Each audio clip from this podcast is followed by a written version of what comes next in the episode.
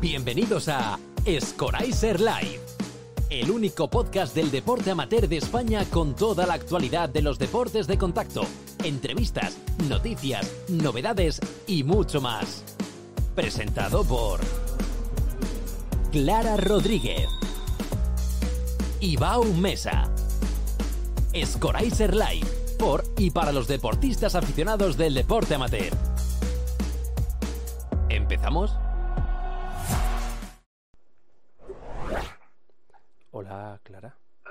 Hola, Bau. ¿Has visto mi micro nuevo?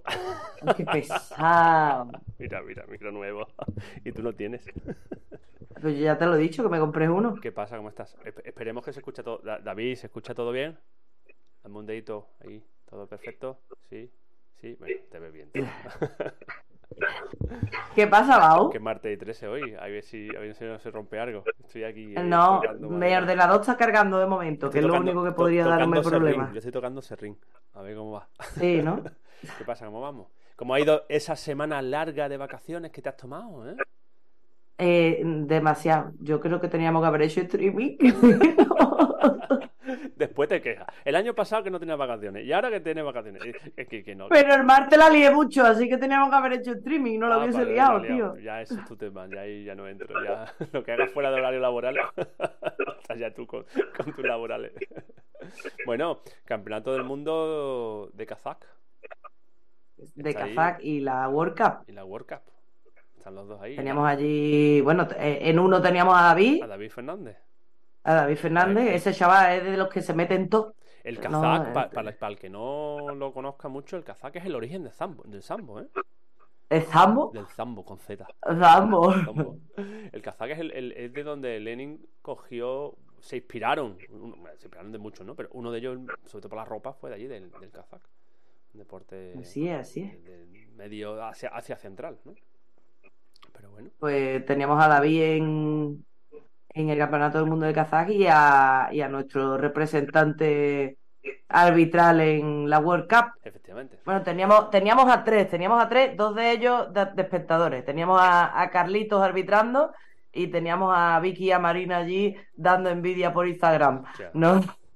Si, no- si, si Vicky y Marina nos ven, ¿sabes? Que sepan que las odiamos a las dos mucho por su Ah, Instagram. yo se lo dije directamente, yo se lo dije directamente a las dos, no... Porque, eh, ¿eh? Em, ¿Vicky de qué club es? Vicky, no sé, ¿No sabes? no sé, ¿No sabes? no, Pero, ¿y, a quién, y a quién tenemos hoy aquí? no sé, ¿No sabes? no. Venga, presenta. No, trabaja, hija, trabaja. Bueno, pero darles paso, ¿no? Espera, pero empieza tú, dale una intro, una intro chula y ahora yo los cojo y les doy pasito. Venga, venga. Pues una intro chula que va, tampoco nos vamos a poner, no sé, hijo. Es que no soy yo aquí ahora mm, Carlos Sobera. Qué poco te gusta hoy. No, hombre. Bueno, tenemos hoy a, a Isabel y a Dani. Eh, Buenas noches. presidenta Buenas y- noches, Clara. Buenas noches, buenas- Buenas noches a todos. ¿Cómo estás? presidenta y, bueno, luchador y, Y monitor del, del Club Rivas de, de Madrid.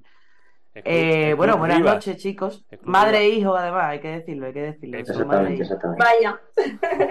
El Club Rivas mm, no, es- no es muy conocido, ¿no? Es de los menos conocidos, ¿no? Bueno, Sí, eh, Sí, bueno, La verdad que llevamos, un- llevamos una larga trayectoria. Yo creo que somos bien conocidos. por Por, nuestros resultados también. uno de los clubes más- con más solera de los que tenemos aquí en, en España, ¿eh? Sí, sí, sí, sí.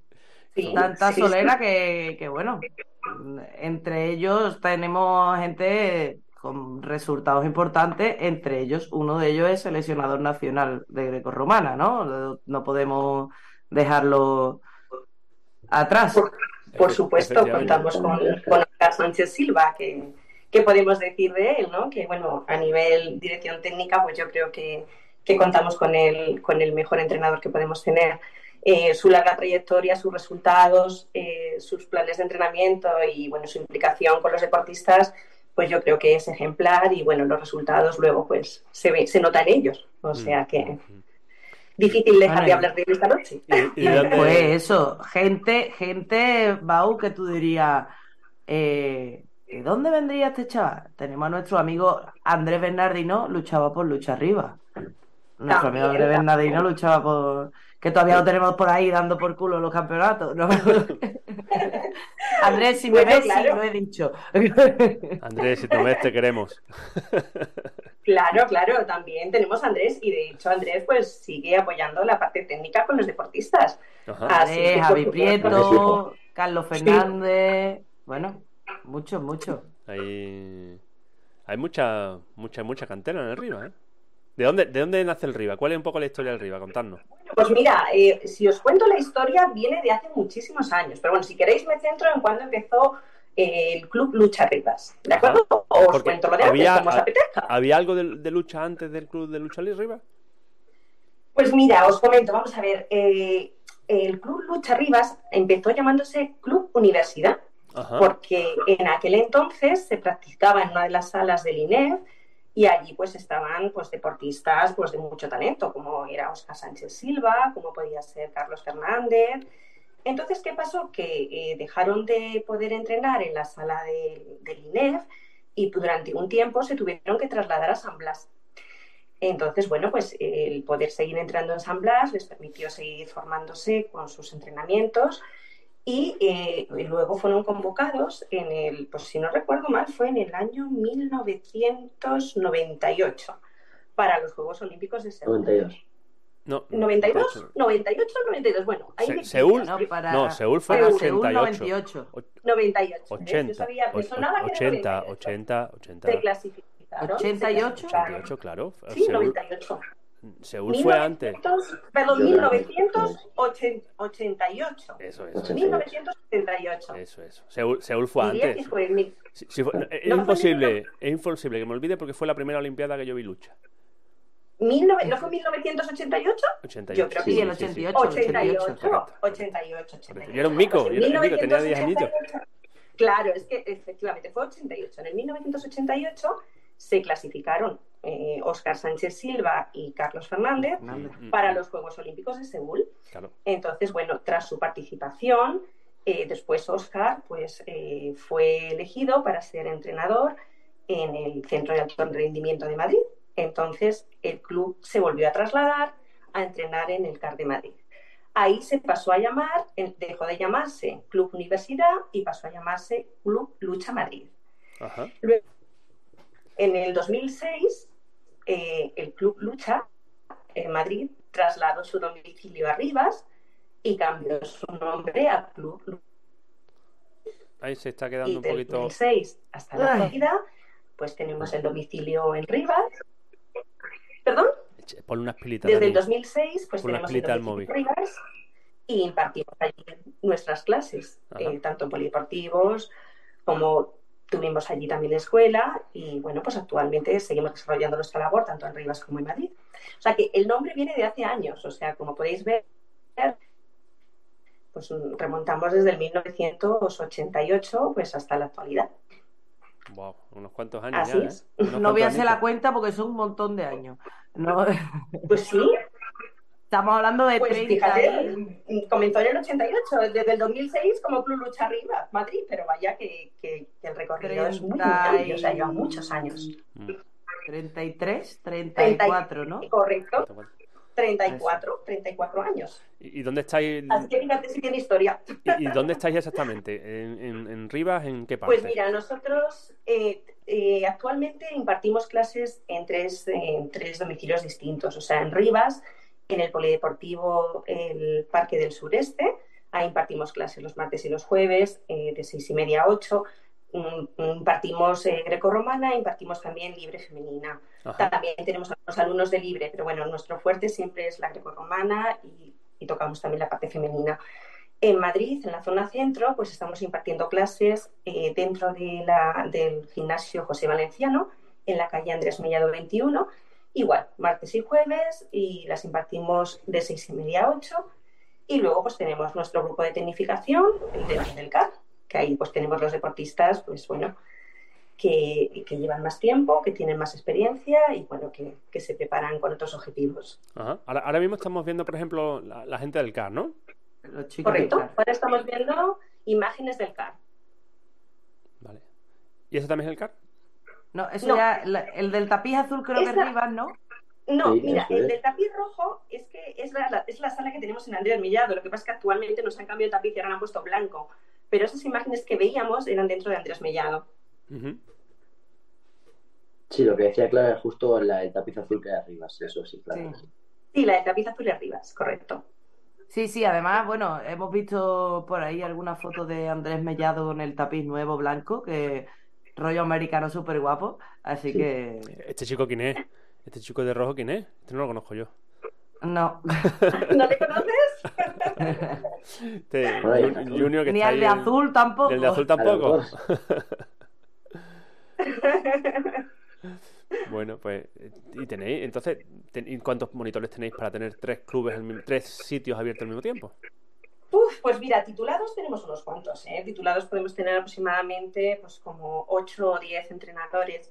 Eh, sí que es cierto que luego, pues bueno, en cada sala pues tenemos asignado uno principalmente y otro de sustitución. Ajá. Pero bueno, que actualmente podemos contar fácil con 8 o 10 entrenadores dentro del club. Ya, un buen número, ¿eh? Un número importante de entrenadores, ¿eh? Sí, hombre, y seguiremos formando entrenadores, ¿no? Ajá.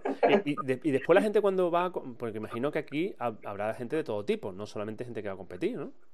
¿O solo hay competidores en, los tre- en las tres? Pues hombre, vamos a ver, dentro del club tenemos, eh, pues claro, tenemos gente que compite y tenemos gente pues que no compite. Mm. Generalmente los, las nuevas incorporaciones, pues bueno, necesitan un tiempo de preparación. Entonces, bueno, mm, en principio no están compitiendo, competirán, competirán un poquito más adelante, pero ahora se están formando. Dentro de los que tenemos, de los deportistas que tenemos más veteranos, pues es como todos. Algunos, vas- algunos les gusta la competición y algunos no quieren competir. Los mínimos, digo los mínimos porque afortunadamente la mayoría compiten.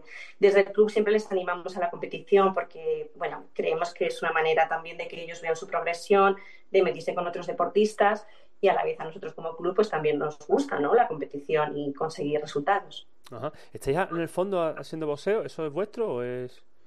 No, O, o la otra parte del club? No, es que las clases se imparten dentro de, de un gimnasio, que es José. Valenciano, y allí se dedican al boxeo. Entonces, lo que veis al final, pues es- son unas clases de boxeo, pero no nada tienen que ver con el club. Vale. Sí, bueno, hay clubes que es de lucha que también dan un poco de, de, de boxeo o de, de tal, por, eso, por eso te preguntaba. Vaya tela, ¿no? Lo que acabo de hacer. Yo estaba ahí mirando digo, Bueno. Vale. Bueno, entonces mm, yo sí quiero saber, eh, porque estamos viendo todos grandes, pero ¿tenéis escuela como tal? Es decir, para los pequeñitos, para, em- ¿tenéis una iniciación? ¿A partir de qué edad estáis empezando a clase? ¿Habéis incorporado? Eh, sí sé que de unos años para acá solo eran mayores, pero a partir de edades escolares ya de, de competición. Pero creo haber escuchado por ahí que estáis empezando a tener escuelas de niños, ¿no? Eh, Pues sí, Clara, te comento. Vamos a ver, nosotros ahora el grupo más pequeño, o sea, de edad más temprana que tenemos, pues es desde primero de la ESO, o sea, son niños pues a partir de 11, 12 años. Eh, sí es cierto que, que estamos intentando también introducirnos en las escuelas, incorporar niños de, pues a partir de los 6 años, que es eh, pues la idea que tenemos. Pero actualmente, o sea, el grupo de menor edad que contamos es eh, los 12 años, o sea, empezamos, estamos trabajando con esa edad actualmente, de ahí para arriba. Es un proyecto que tenemos en mente y que esperemos que dentro de poco lo podamos llevar a cabo, el, el abrir escuelas también con niños de 6 años. Seguro que sí, eh, yo lo- no lo dudo.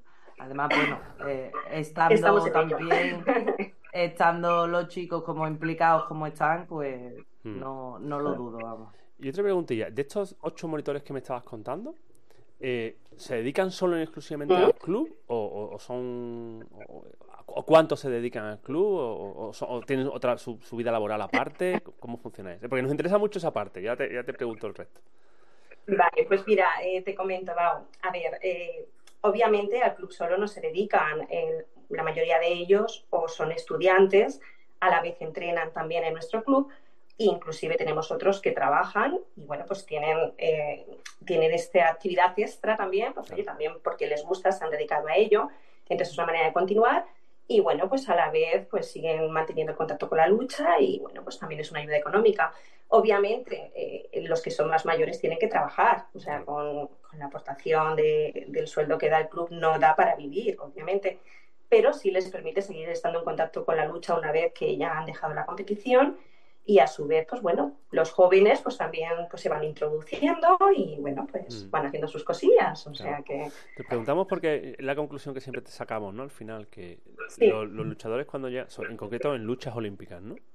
Cuando Sí. llegan a una edad, no con- pueden continuar no pueden, no pueden conseguir más objetivos competitivos porque tienen que comer.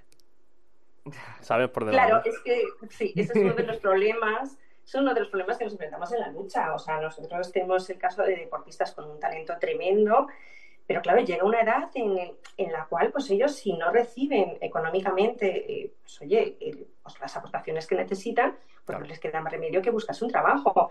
Entonces, ¿qué pasa? Que la frecuencia de los entrenamientos disminuye, porque pueden venir, pero pueden venir una vez al día o, o- o tres o cuatro veces a la semana.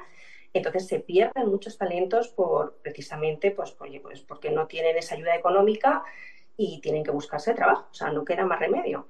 Mientras que están en la época estudiando, pues bueno, generalmente pues, los entrenamientos eh, son regulares, o sea, no se fallan, pero claro, llega un momento en el cual pues no les queda más remedio que, que buscarse la vida también, o sea que Ya. ese es el gran problema que nos enfrentamos actualmente con, con los deportistas cuando llegan a cierta edad.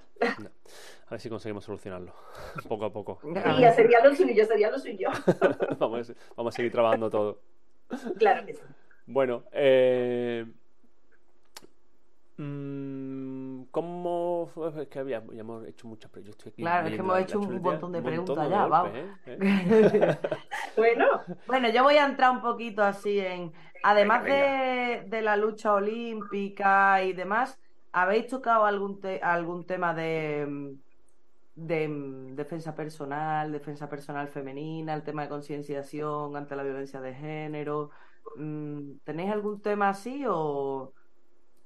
pues te contesto, Clara. Mira, hace años sí se impartían en Rivas eh, cursos y clases de defensa personal y defensa femenina, pero en la actualidad la verdad que es que con atenderla, con Claro, atender la las escuelas, claro, y la, la libre femenina, la verdad es que es que no estamos dando cursos de, de defensa personal, pero se han dado, ¿eh? Y no descartamos en algún momento volverlos a, a dar. O sea Yo con la presidenta que tienen, de hecho, no lo dudo, ¿eh? No... Yo creo que los pone firme a todos. Los pone firme a todos. Bueno, bueno, no te creas, no te creas, no te creas. Que luego hacen conmigo lo que quieren. Bueno, Dani, cuéntanos Y- tú un poco también, ¿no? Cuéntanos. ¿Qué hace, Dani?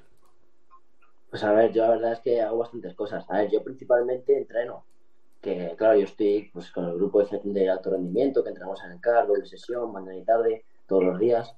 Entonces estoy bastante centrado en eso. Aparte, yo soy monitor, yo doy clases y todo eso. Y luego siempre que puedo, pues voy a ayudar al club en los campeonatos, cuando no compito, o incluso cuando compito, pues si un compañero necesita que me ponga a entrenar con él, o cualquier ayuda que pueda, pues siempre, siempre está bien echar una mano, no cabe duda. Y pues eso, principalmente entrenar y entrenador. Estoy viendo. Entrenar y estudiar, ¿no? Claro. Claro, claramente. Estoy viendo Eh, una fotito. acabado. Estoy viendo la fotito de detrás. Cuéntanos esa foto. Pues mira, justo me la he puesto de fondo así para hacer una mención a mis compañeros de equipo y todo, y todo, aunque no tenía una foto con todos los compañeros, pero bueno, he seleccionado esta que la tenía a mano y aparecen bastantes, aparece por ejemplo Junior, Marcos, Mm. James, José Ángel, Zarategui, y es del Campeonato de Jóvenes Promesas de este año, que la verdad es que cosechamos grandes éxitos y así una foto conmemorativa de ese momento y para hacer también la mención a ellos y que se sientan también incluidos en la entrevista. Muy... Sí, porque tenemos que destacar, eh, y si- sin faltar a lo que tenemos, pero bueno, Dani me lo va a permitir, que son compañeros suyos. Tenemos dos, dos eh, luchadores dentro del equipo nacional muy, muy, muy, muy arriba. Y que tenemos a Marcos y a, y a Junior, ¿no? Que están, que están dando dolores de cabeza tanto dentro como fuera, ¿no? Efectivamente, Eh, efectivamente. Hombre, Marco, Marco ha sido el, el mejor luchador español en las luchas olímpicas en el Campeonato del Mundo Sub-23. ¿eh? Sin dudarlo, sin dudarlo, ganando dos combates y vamos dejando a España en, en bastante buena posición, acercándonos más a, a nuestro objetivo. O sea que, sin dudarlo, un gran resultado. El trabajo duro es lo que tiene. Marcos todos los días se mata en todas las sesiones de entrenamiento, da su máximo, busca el máximo siempre, busca dar un pasito, un pasito más, todo, y al final lo que tiene, el trabajo duro, pues más tarde, más temprano siempre tiene su éxito. Junior compensar. igual. Correcto. Mira, vamos a ver si consigo. Estoy hoy, hoy, eh, martes 13. Vamos a ver si consigo que salga y que, y que lo consigáis escuchar. ¿Vale? A ver, a ver, a ver qué dice. Hola, soy Javier Castaño, componente del Club Rivas. Y nada, para mí el club siempre ha sido una familia, siempre me he sentido apoyado, animado, eh, me han ayudado en todo lo que he necesitado, tanto con mis compañeros, mis entrenadores, la presidenta, la secretaria, cualquier componente del club siempre me ha ayudado. Y nada, para mí, pues darle siempre las gracias por estos ocho años aquí y nada, que poco a poco mejores resultados. La había escuchado bien, ¿no? Ha salido bien. ¡Qué sorpresa! Sí, ¡Qué sorpresa! Muy orgullosos de James también, muy orgullosos. Eh, También es un chico que está consiguiendo resultados más jovencito, una Está categoría empezando, más empezando. inferior, pero Sí, ojalá pues, dé futuro, todavía más dolores de cabeza que, que Junior y que Marcos, ¿no? Yo soy de las que dice que cuanto más pequeño que den más dolores de cabeza, que eso significa que vamos mejorando. Efectivamente, efectivamente. Es que hay muy buena cantera, ¿eh? No, ¿Cuáles han sido los resultados que habéis tenido que habéis tenido en los últimos campeonatos? Pues hombre, hemos conseguido eh, muy buenos resultados y espero que en los, en los próximos campeonatos que tengamos en febrero no bajar, no bajar el nivel porque la verdad es que tenemos una, ahí, unos en- buenos equipos, tanto en junior como está ahí en tierra sub- enemiga, ¿eh? Está en tierra enemiga en febrero, ¿eh? Tened cuidado, ¿eh? Que venís a Lo Carmona. sé, lo que venís a sé, Carmona. lo sé, pero venimos picando fuerte. Tú no te, ¿eh? Tú no te preocupes que yo te voy a decir los bares para ir de comer. No, traemos un buen equipo. Eh, además, el equipo junior este año, bueno, el año pasado fue su primer año, entonces, bueno, pues encontraron un poquito más de dificultad. Aún así conseguimos en junior tres oros. eh, Cuatro. Cuatro, perdón, cuatro. Cuatro porque Junior era Junior todavía. Junior dio Daniel y James, efectivamente. Y bueno, este año pues yo creo que podemos superarnos. O sea que, bueno, en principio esperamos, tenemos buenas expectativas de los Además.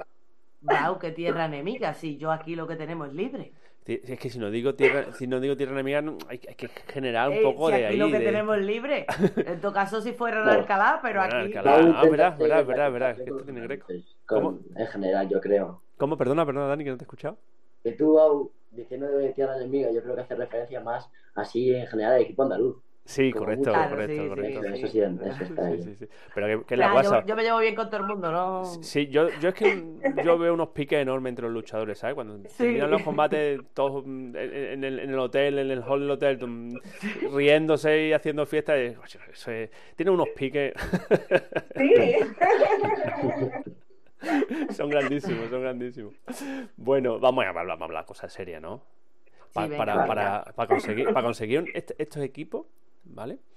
Eh, ¿Trabajáis con profesionales externos al club o, profesionales internos al club que, que, que gestionen la, no, no quiero decir la palabra, la psicología de los luchadores, es decir, los problemas que, pueda tener una persona. A ver, ten en cuenta que son gente jóvenes que están en edades complicadas, que lo que hemos hablado del tema de, de- que tienen que crecer, que tienen, tienen que plantearse su futuro, tienen que estudiar.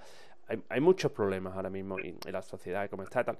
Eh, ¿cómo, ¿Cómo gestionáis eso? ¿Cómo gestionáis los Pues, problemas? hombre, Yo creo, Bau, que desde que hemos sido pequeños, al menos yo desde mi experiencia personal, de que puedo decir, puedo contar, todos mis entrenadores han tenido un nivel humano increíble, que todos nos han comprendido bien, nos han sabido dar consejos desde pequeños, orientarnos a, sobre lo que teníamos que hacer, que era más recomendable, y advertirnos de las cosas peligrosas, todo lo que no nos interesaba mucho.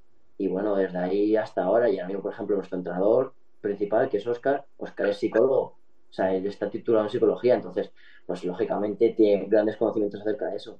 Pero aparte de él, todos han sido perfectos con nosotros en esos temas.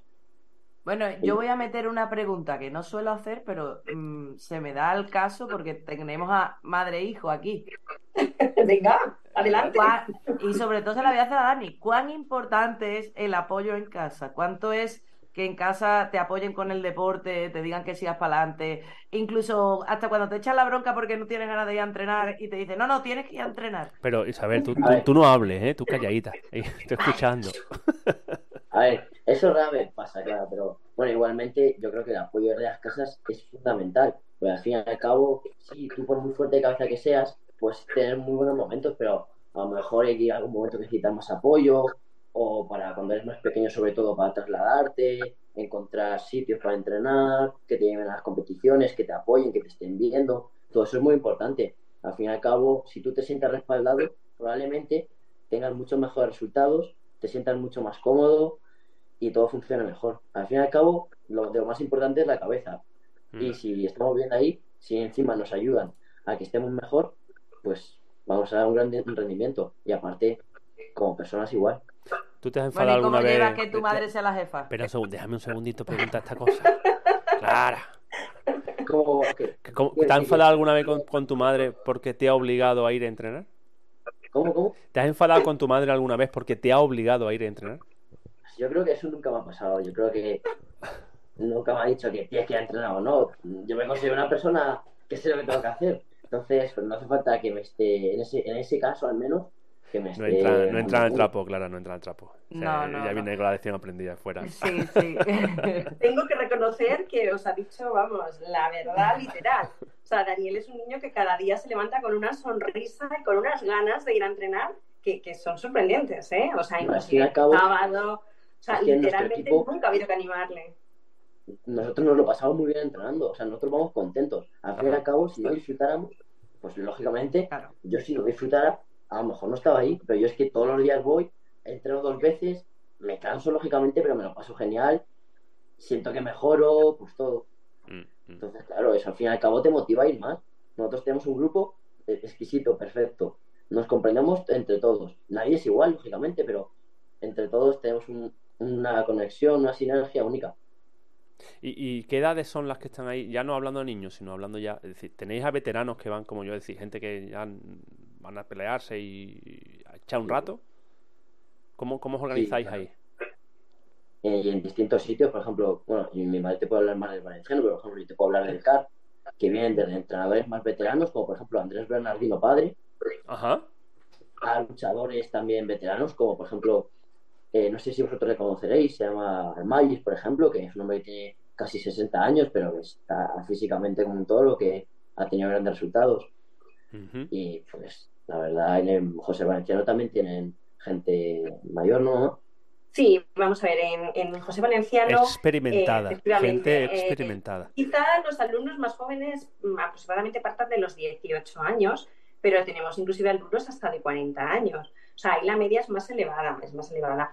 Eh, sí que es cierto que los que están en, en ese radio de edad pues eh, no están compitiendo, pero sí que tenemos inclusive veteranos de esa edad. En la sala de Rivas, pues nos centramos más en los pequeños. O sea, allí hay alguno, hay alguno que es más mayor, pero allí pues nos centramos más en, pues, en las captaciones, en los nuevos alumnos que tenemos 12, 13, 14, Hola, en qué bien. irlos preparando para que se vayan iniciando en el, en el mundo de la competición. Pues no sé si sabéis que existe un campeonato de España de luchas veteranos Claro que lo sé. que se hace en sé. Sevilla. Y yo llevo Sí. siendo campeón de España dos años seguidos porque no se presenta nadie. Y estoy deseando que alguien me derrote. Vamos, eso es porque Eso no lo sabía, ¿eh? Yo le he dicho varias veces que se presente, porque alguna vez va a entrenar y tal. Y yo intento convencer, pero. Yo. Garantizo del que, que se presente mi peso va a ganar. Eso lo, te lo garantizo. Porque me voy a cambiar de peso. Porque me voy a cambiar de peso. Bueno, Bao, que tú con el grappling ya tienes que estar suelto. Sí, bueno, ahí estamos, estamos. Bueno, está ahí, ahí poco a poco, está poco a poco. Como me hija. Pero y hay que recordar que también tenemos una medalla de bronce de este año, ¿eh? En el Mundial de, de Veteranos. Así que yo animo a los veteranos a que sigan Dos, haciendo. dos. Dos, correcto, que dos, dos. dos. Tenemos dos, dos. Dos, dos, sí. Dos y Ameto, que lo podemos contar como nuestro. Sí, bueno. Entonces, Claro. Bueno, sí. Pero Claro que sí. España tiene, tiene dos, ¿no? Entonces, yo sí, y, y os invito, y, y- y el campeonato de veteranos deberíamos de hacerlo un poquito más, más chicha, más movimiento. Hay que darle. En grappling. Hay que darle, sí, sí, hay que animar, hay que animar aquí a los veteranos que Sí. vuelvan Oye, a- en grappling, En grappling eh, hay se mucho ven movimiento, cosas ya, gente mayorcita, ¿eh? No... Este fin de semana el Campeonato de Andalucía de Grappling, donde tenemos a 636 competidores. Guau. Mm, eh, Importante. importante. Sí. Eh, de, hay esta categoría, ¿eh?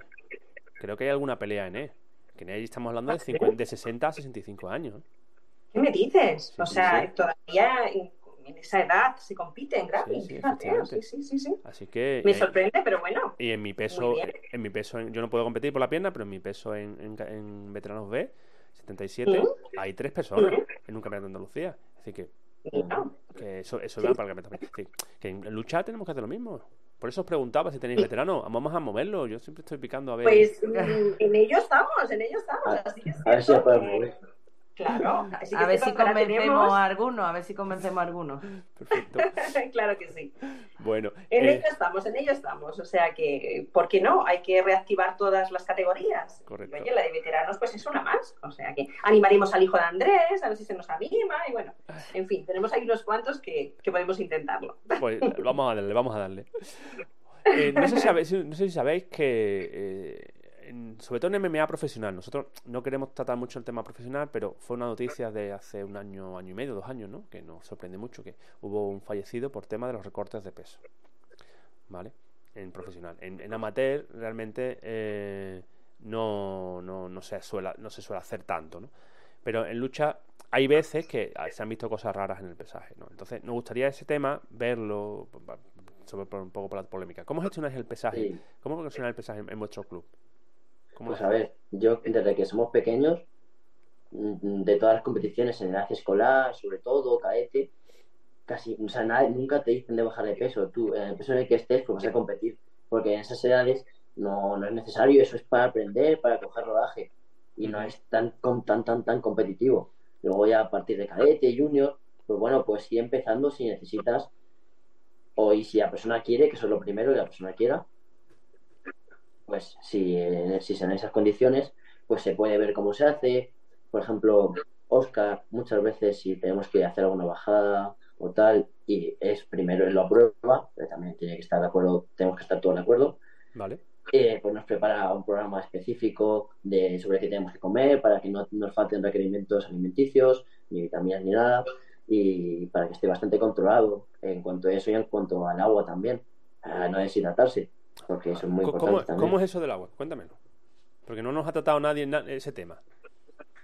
Pues hombre, ah, yo tampoco soy un experto de peso, pero eh, nosotros lo que solemos hacer es en comida, vamos bajando comida y ya hay un punto que tampoco vas a dejar de comer completamente. Entonces haces una carga de agua una semana, una semana antes más o menos, en la que tomas mucho agua y luego vas, vas tomando cada día, pero mucho agua, te, me refiero a 6 litros, 7 litros fácil, Wow.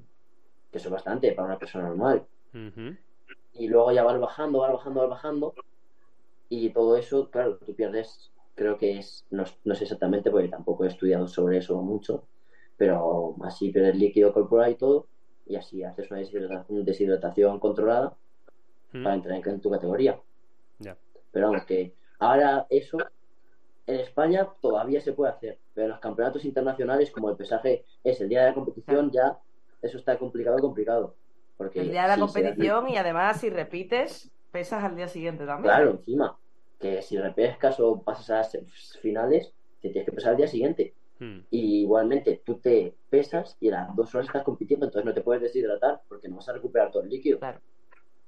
De hecho, eh, una de las cosas por las que se- yo estuve en ese cambio, yo ya estaba en este mundo en el arbitraje cuando se hizo el cambio en la internacional, una de las cosas y los motivos por los que la internacional lo hizo fue eso, buscando el evitar las deshidrataciones que, tan grandes que se hacían en, en este. De hecho, fue cuando se aumentaron los pesos, se ajustaron un poco, todo buscando eso, ¿no? Que, que los deportistas no se maltratasen. Porque con cinco pesos, también lo entendemos, ¿no? Cinco pesos, que son los pesos olímpicos, pues había gente que hacía verdaderas barbaridades, ¿no? No. Exactamente. Ya. Bueno, ahora tenéis, vo- vosotros tenéis a, tenéis ahí un poquillo de trampa también, aunque no trabajéis para el club, pero bueno, tenéis a María, ¿no? Que es nutricionista y También, también, es verdad, María.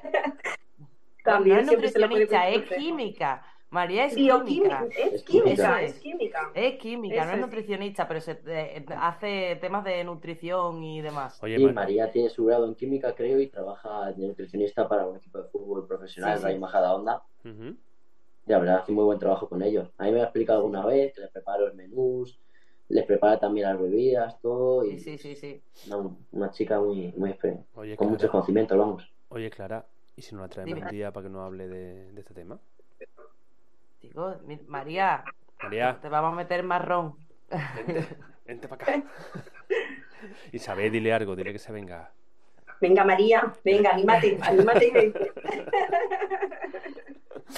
Vale. La pobre no le da mala vida, ¿eh? También entre entrenar. No, no, la pobre. y- Pues lo que pasa, que lo que hablamos, que a cierta edad pues hay que, hay que intentar compaginar todo. Así Bueno, es. sí, es. además eh, el curro que ella tiene eh, hasta los fines de semana muchas veces. Hasta los ¿no? fines Entonces, de semana, Sí. hasta los fines de semana, o sea que sí que es cierto, es cierto. Pero bueno, dentro de eso, pues hace todo lo que puede, así es.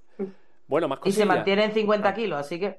Y se mantiene de maravilla, vamos. Hombre, claro, especialista. fuerte ¿no? que está, está bien fuerte. Continuamos con el con los niños, ¿no? Con el bullying. A ver qué. Dale tú. Habéis trabajado, bueno, yo quería preguntar, hemos, hemos hablado, bueno, los temas así más candentes, ¿no? Siempre, bueno, el, digamos, uno de los últimos es, ¿habéis tenido casos de chiquillos que llegan, bueno, pues con el autoestima muy baja o que hayan tenido temas de bullying, acoso en el cole, en algún otro club incluso, no sé si en, en algún club deportivo se puede dar estos casos, pero no sé, pero que haya llegado a la lucha como buscando refugio o buscando esa autoestima que no tenía? Pues hombre, es, eh, vamos a ver, o sea, casos de bullying, yo creo que sí, creo recordar uno de un alumno que tuvimos que además tuvo que cambiar de colegio porque efectivamente sufría bullying en su colegio. Y el comenzar en la lucha, pues oye, pues le vino fenomenal porque él se sentía más seguro y aumentó su autoestima, inclusive pues él como que ya no tenía ese miedo, o sea, a enfrentarse a que le pudiera pasar en el nuevo colegio. Indudablemente también hemos tenido alumnos que cuando ingresan en el club pues ven favorecida su autoestima. O sea, piensa que aquí se refuerzan muchos valores y uno entre ellos que cabe destacar pues es la seguridad que coge el propio deportista. Hmm. Cuando él sabe pues ciertas técnicas que, que le pueden valer el día de mañana para un momento de defensa y bueno pues el- los cambios que va notando en su cuerpo. O sea que efectivamente eh, pues bueno yo creo que, que le sube mucho la autoestima a este deporte. Sí. Mm. Sí, señor.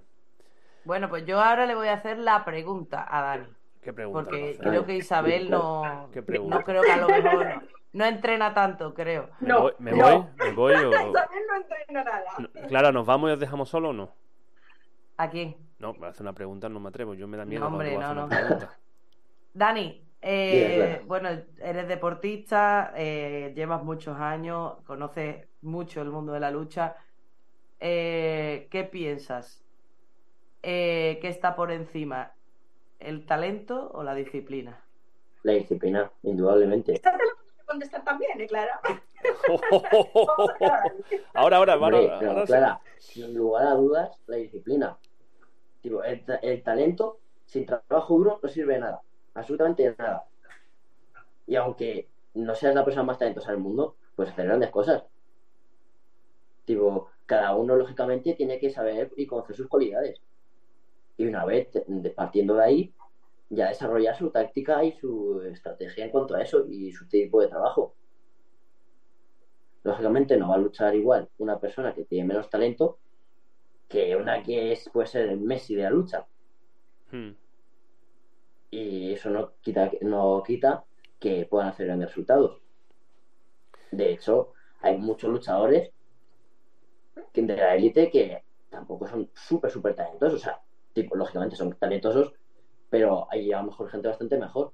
Lo que pasa es que con un trabajo duro hay muchos equipos, por ejemplo, la mayoría de países nórdicos, pues a lo mejor no tienen el nivel que puede tener el ruso que queda campeón de Rusia después de ganar 10 combates y haber superado a todos. A lo mejor no tiene ese nivel mm, técnico y de talento, pero físicamente a lo mejor puede ponerse a la- al nivel del otro o superior, llevar el combate a su terreno y, y ganarlo, lógicamente. Así que eso, Venga, el, Isabel. el- el trabajo Y- duro lo supera muchísimo también. ¿Y tú qué querías entrar también? Cuéntame, no creo que digas algo diferente, porque creo que al final es lo que pensamos No, todos, ¿no? no, Pero no. Al revés. Yo digo que, que el, el trabajo duro supera al talento siempre que el talento no trabaje duro. O sea, vamos a ver. eh, y tener talento es importante, pero una persona si tiene talento y luego no trabaja, pues evidentemente no va a llegar a nada. y está comprobado que personas que trabajando duro, pues dando sus objetivos. O sea que totalmente de acuerdo al 100%. ¿Y, ¿Y el talentoso es menos disciplinado? No tiene por qué, a ver. Hay Yo creo que Isabel no piensa lo mismo. A ver, Dani, Pero- perdona. Hombre, yo creo que tener las dos cosas es complicado, Bau. O sea, yo creo que hay pocos casos en los que se tenga mucho talento y se trabaje duro. Tal vez también porque la persona que tiene mucho talento a lo mejor mm, pues ve más posibilidades en él y descuida un poco la parte del trabajo. Entonces, yo creo que, que es complicado. Generalmente hay pocos casos que, que se trabaje a partes iguales, el talento y el trabajo. Trabajo. Sí que es cierto. Lógicamente, rara vez se puede tener todo en la vida. A ver, una, otra pregunta que también nos gusta hacer mucho. Eh, eh, ¿Para qué sirve la lucha cuando sales del, del- de- del gimnasio? Es decir, tú has entrenado, has competido, a- lo que tú quieras, y ahora te, te vas para tu casa y en tu vida normal, en tu trabajo normal, ¿en qué te enriquece la lucha? ¿Qué es lo que te Hombre. aporta? Yo creo que te puede enriquecer en muchas facetas, tanto físicas como mentales. Primeramente, físicas, por ejemplo, porque al fin y al cabo estás haciendo deporte, entonces todo eso se repercute en tu físico Hmm, y te vas a ver mejor, vas a sentirte más cómodo con tu cuerpo, pues vas a poder hacer más cosas. Y luego mentalmente igual, tú cuando entrenas generas endorfinas, que al fin y al cabo es la felicidad. Y claro, aparte de todo eso, Pero eso es muy, eso es muy Ah, que genérico. Dani, pero eso, eso es muy genérico de hacer deporte. Yo quiero Sí, hacerte una pregunta un poquito más, más de, de la lucha. En sí, la lucha, que, que- por ser lucha, ¿qué te aporta? te puede transmitir una seguridad única prácticamente. Porque nos- nosotros podemos ir andando por la calle perfectamente sin tener ningún tipo de problema, ni miedo ni nada. Hmm, Y muchas chicas igual. Y eso no pasa siempre. Hay, por ejemplo, muchas chicas que yo sé que van con miedo por la calle de lo que les pueda pasar y a lo mejor en la- con la lucha, al menos con unos conocimientos básicos, se van a sentir mucho más seguras. hmm. Y eso también es muy importante. ¿Y tú qué opinas, Isabel? Pues yo opino que aparte de seguridad, pues también, eh, pues a nivel, piensa que la lucha es un deporte también en la que se utiliza estrategia, ¿no? Entonces la estrategia requiere concentración. Y yo pienso que esa concentración luego les viene también bien en su día a día, o sea, a nivel estudios y a nivel todo. O sea, de hecho tenemos muchas mamás que a veces me llaman y me piden información y me dicen que vienen redirigidas por personas para que, bueno, pues mi hijo va un poco mal en los estudios o mi hijo es poco organizado, me han recomendado que practique lucha porque le va a beneficiar. O sea, que no solamente a nivel seguridad, sino a nivel estructural, yo creo que también forma parte de, de ellos. O sea, que yo también, de hecho, es que, bueno, muchas veces nos vienen, nos vienen las mamás pues comentando esos casos con sus hijos que necesitan más concentración. En la lucha hay que tener concentración, con lo cual, pues bueno, yo creo que es un poco, pues eso, un cómputo de todo, seguridad, concentración, autoestima, pues luego también pues, muchos refuerzos a nivel compañerismo. Si es que los- la verdad es que todos los valores que aporta la lucha son positivos. Es decir, que, Son positivos. que al final la lucha transforma a la persona que viene de la calle. Transforma a las personas muy positivamente. Yo, vamos, mi experiencia, eh, bueno, puedo hablar por mi hijo, pero puedo hablar también por otros niños que han ido han ido llegando al club, pues bueno, pues que yo los conozco además desde hace años, antes de que comenzara la lucha, y les ha ayudado muchísimo a encontrarse a ellos mismos, a encontrarse a nivel, pues bueno, el, el ámbito de los compañeros que tienes, pues también te van a ayudar a reconducir tu conducta.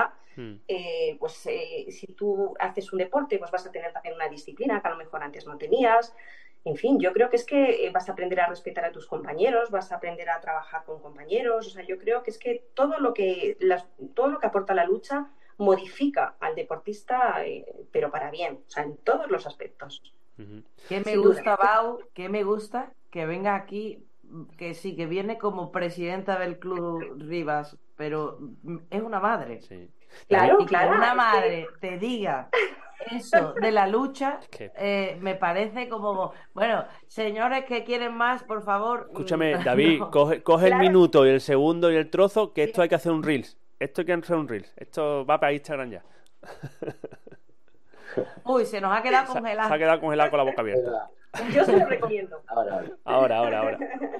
Mira, Clara, si te parece, vamos a hacer ahora la última pregunta. No va a ser la última, pero si quieres vamos a hacer la última pregunta porque a colación viene bastante bien. Sí, bueno, yo además a mí me gusta mucho hacer esta pregunta. Yo he trabajado con muchos jóvenes que, con, en- con temas de reforma y demás. Y, y me gusta mucho porque al final une un poco esas dos facetas que, que tengo en mi vida, ¿no? El haber trabajado con los jóvenes y, el, y la lucha. Eh, hay un programa, en concreto eh, eh, sabemos que está en la ciudad de Nueva York, pero sabemos que nos han dicho que hay en, otros distritos, em, donde se ha trabajado mm, no solo con la lucha, sino eh, con diferentes deportes de contacto. Eh, pero bueno, sabemos que es muy importante la lucha en Estados Unidos, así que entre otros y las bases eh, está la lucha. Con chicos con, con chicos con problemas, con temas de exclusión social. Eh, después, al finalizar este programa, se ha comprobado que la criminalidad en los distritos en los que se ha trabajado ha bajado un 60% eh, con respecto al año anterior. ¿Creéis que, que esto es tan posible? ¿Qué pensáis vosotros al respecto de esto? ¿Ha sido la lucha realmente eso o es que simplemente porque está fuera ha bajado? no, no, es completamente eso. O sea, la lucha moldea personas. Yo he visto gente que ha entrado siendo, mm, pero tela de peligroso, o sea, de peligroso en cuanto a que tiene mucho peligro lo que puede llegar a hacer por las influencias que tiene y cómo les han reconducido y han acabado siendo personas de gran provecho. O sea, al fin y al cabo, pues sí, sí, podemos moldear personas y muchísimo y para muy bien. Mm. Isabel. Ahí. Sí, eh, estoy totalmente de acuerdo porque esos casos pues los hemos vivido en el club.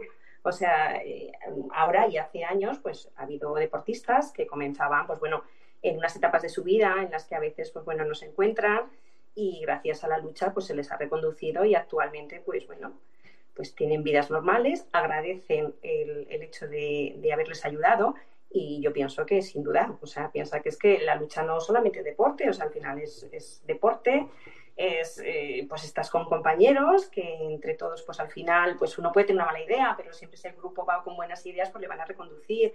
Luego tienen el apoyo técnico, que siempre, pues bueno, va a controlar un poquito, claro, detrás están los entrenadores, los entrenadores van a velar por la salud de los deportistas y porque lleven una vida sana, porque se cuiden y por transmitir los valores que necesitan. O sea, sin duda yo creo que, la lucha de, de Estados Unidos, pues por supuesto que ha bajado la criminalidad porque les ha ayudado a focalizarse en, cosas más positivas y, y, bueno, a salir de ese mundo. Estamos. Después, cuando tengamos todas, haremos un, un resumen, a ver qué, qué sale de todo. ¿no? bueno, mira, a mí me gustaría. Una, pregunta fuera del guion de, de clubes, no tenemos nuestro guioncito para los clubes, ¿no? Pero hay una pregunta que me gustaría hacer en concreto. ¿Por qué? Porque Marco Silva, ¿no? Ha sido, el Marco Sánchez Silva ha sido el, el, el mejor del campeonato del mundo de, de Sub-23, ¿no? En Greco, que, que quedó, quedó, cuarto, si no me equivoco. Eh, pero claro, el, el, resto del plantel español no tuvo tanta, tanta fortuna, ¿vale? Eh, yo de, viéndolo desde allí, físicamente no vi tanta diferencia. Había algunos casos sí había diferencia, pero en general, ¿vale? de media, eh, no había tanta diferencia física, ¿vale? Eh, ¿Dónde creéis ustedes que, que, es el problema o dónde está el, el, el, el, kit que tenemos que arreglar para que consigamos subir un poquito más el escalón a nivel internacional? Hombre, yo creo que al fin y al cabo puede ser la experiencia. Porque a lo mejor una persona que va a un campeonato del mundo sub-23 en su país le sacan a un montón de sitios a competir, a entrenar, llevar a concentraciones. Nosotros vamos a sitios, tampoco muchísimos, pero bueno, algo hacemos. El club también nos ayuda. Por ejemplo, eh, este año hemos ido a un torneo así bastante importante en Francia para ganar combate, que se pueden ganar combates. Uh -huh. Pero al fin y al cabo se necesitan muchas salidas. Por ejemplo, los equipos, los equipos noruegos, en Noruega a lo mejor entran tres meses al año. Se van a Lituania, por ejemplo, luego se van dos, dos meses a Canarias a hacer físico, a hacer bici, a hacer un montón de competiciones y al fin y al cabo yo creo que eso es lo que a lo mejor nos puede faltar. Mm. ¿Y tú, Isabel?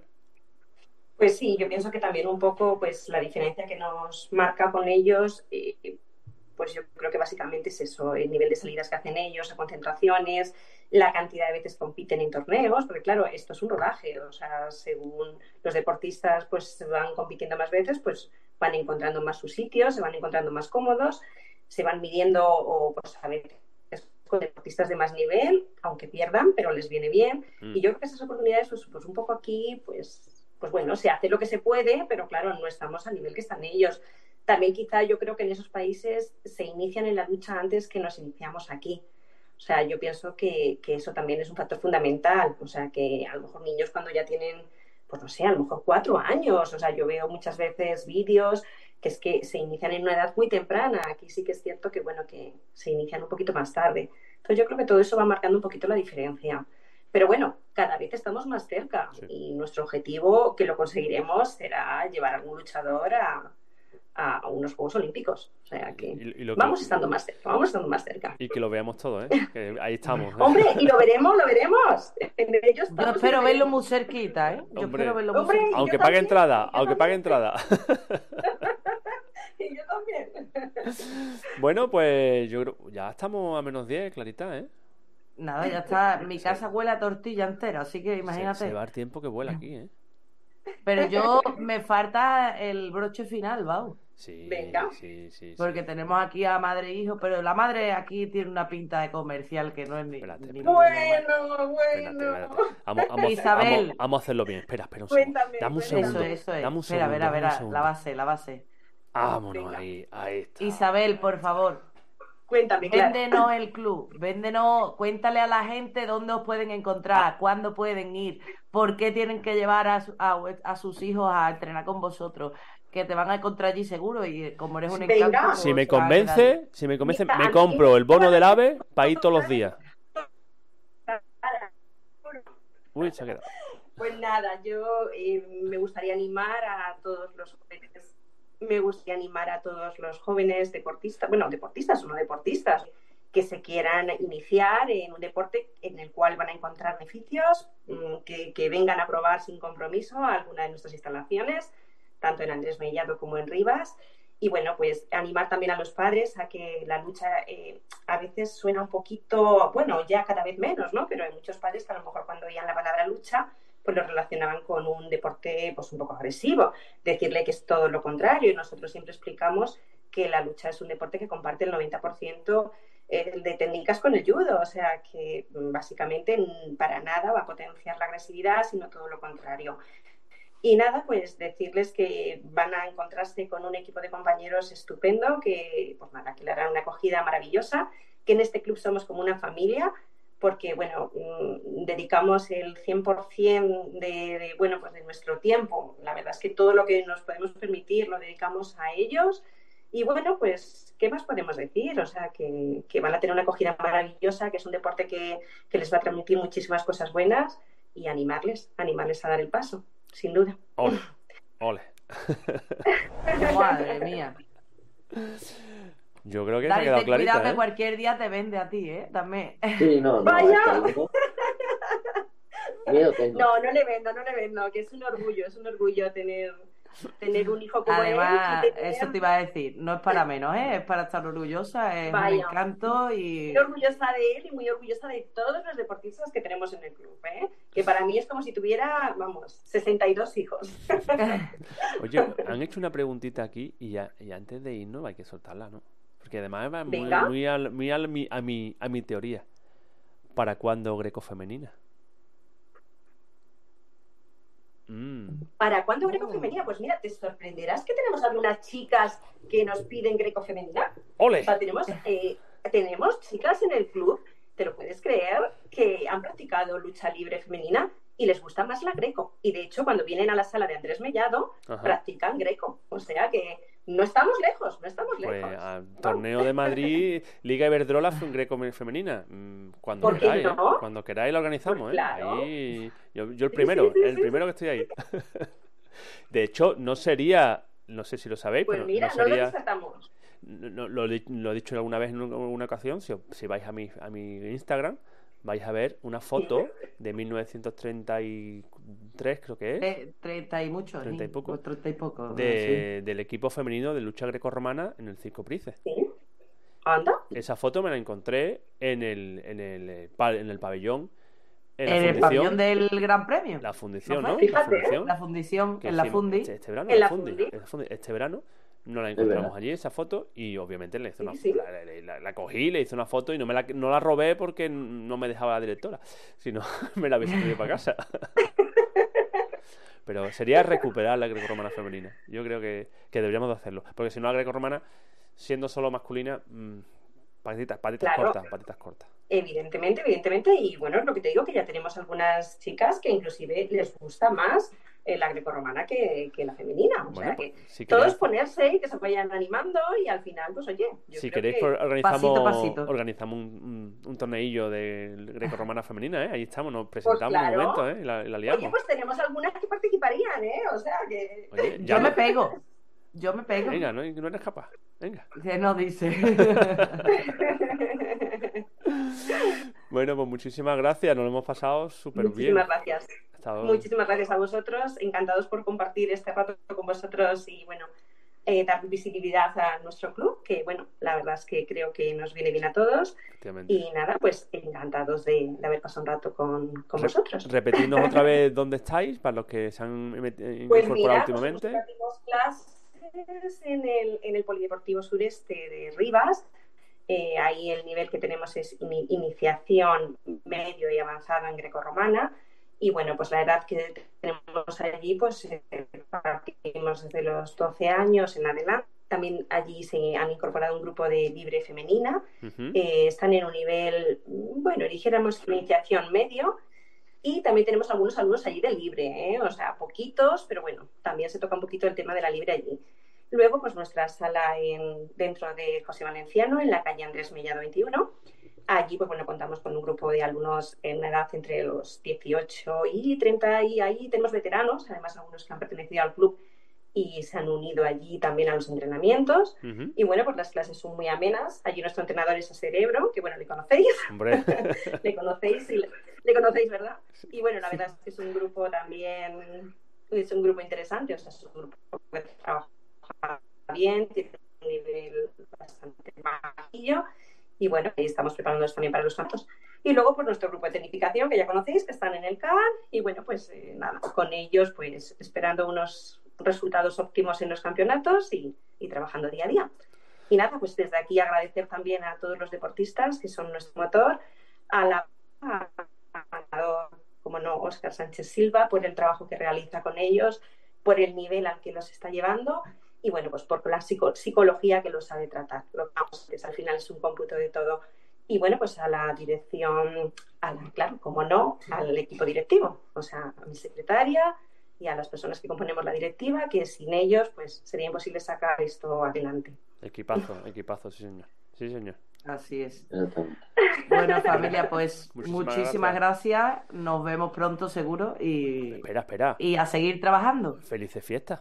Que ya no nos Ah, vemos. Es Claro, felices fiestas. Felices Es fiestas. Nada, que Feliz mucho Navidad. éxito en el próximo campeonato de grappling. y nada, nos iremos viendo, claro que sí, en las próximas competiciones. Que no regalen carbón. Importante. No, pero ¿tú crees que con esta cara de bueno nos van a regalar carbón? No, no, no. Son igual, son tal para cual, madre e hijo. Somos muy buenos, somos muy buenos. Bueno, un besito enorme. Un besito Un enorme. besito, familia. Buenas noches. Nos vemos, por los, gracias. nos vemos por los, por los tapices. Claro que sí. Adiós. Hasta luego, hasta luego. Clarita. Bueno, vamos. ¿Qué pasa? ¿Cómo ha ido el tema? Ya no venimos más. Sí, el año que viene. Hasta el año que viene. El año que viene. Nos vamos a tomar un descansito que ya te, ya te vale. Yo. poco, la Clara. No, pero yo me pensaba que había la semana que viene, pero No, no, la semana que viene tenemos la comida. es que tenemos comida de empresa. Navidad, de Navidad. Así que feliz, Así que fiestas nada. también a ti. A 5U54 en el 42003. Eh, sí, claro, por supuesto. Feliz Navidad. que Bueno, anda. nada, nos vemos ya para el año que viene. Ya nos vemos, ¿no? Bueno, no, nos vemos Que- este sábado. Este sábado, Manilva. No, el viernes, el viernes. el bueno, viernes. sí, pero Campeonato de Andalucía, Manilva. Los que estéis por ahí cerca, acercaros. Acercaros. ¿Estaremos en streaming o estaremos en 700. streaming? Ahí tenemos, tenemos, sí, estaremos en streaming, claro. Vamos a estar en streaming. Sí, se streaman. Y el se- domingo igual también, ¿no? El domingo no lo sabemos todavía. Tengo que El domingo a lo mejor entramos en streaming A lo también. mejor estamos no también en, en, en Vejer, de la Frontera. Ya iremos adelantando por los canales y por los, stre- y los Ya, ya Instagrams. iremos. Eh, Si hay internet, eh, todo depende si hay internet. Si no lo grabaremos, ya Ya. lo sacaremos por otro momento. Bueno, pero a lo mejor podemos abrir un directito de estos que nosotros abrimos con el móvil, así. Ah, bueno, menos bueno, para... algo se podrá hacer. Eso, algo de eso El domingo, hacer. el domingo yo se cae en mudo. Que Yo que hay mudo, para que veáis los chavales pegarse Con espadita. rollo samurai. Que gusta. bueno, un abrazo. Bueno, familia, hasta luego. Hasta luego.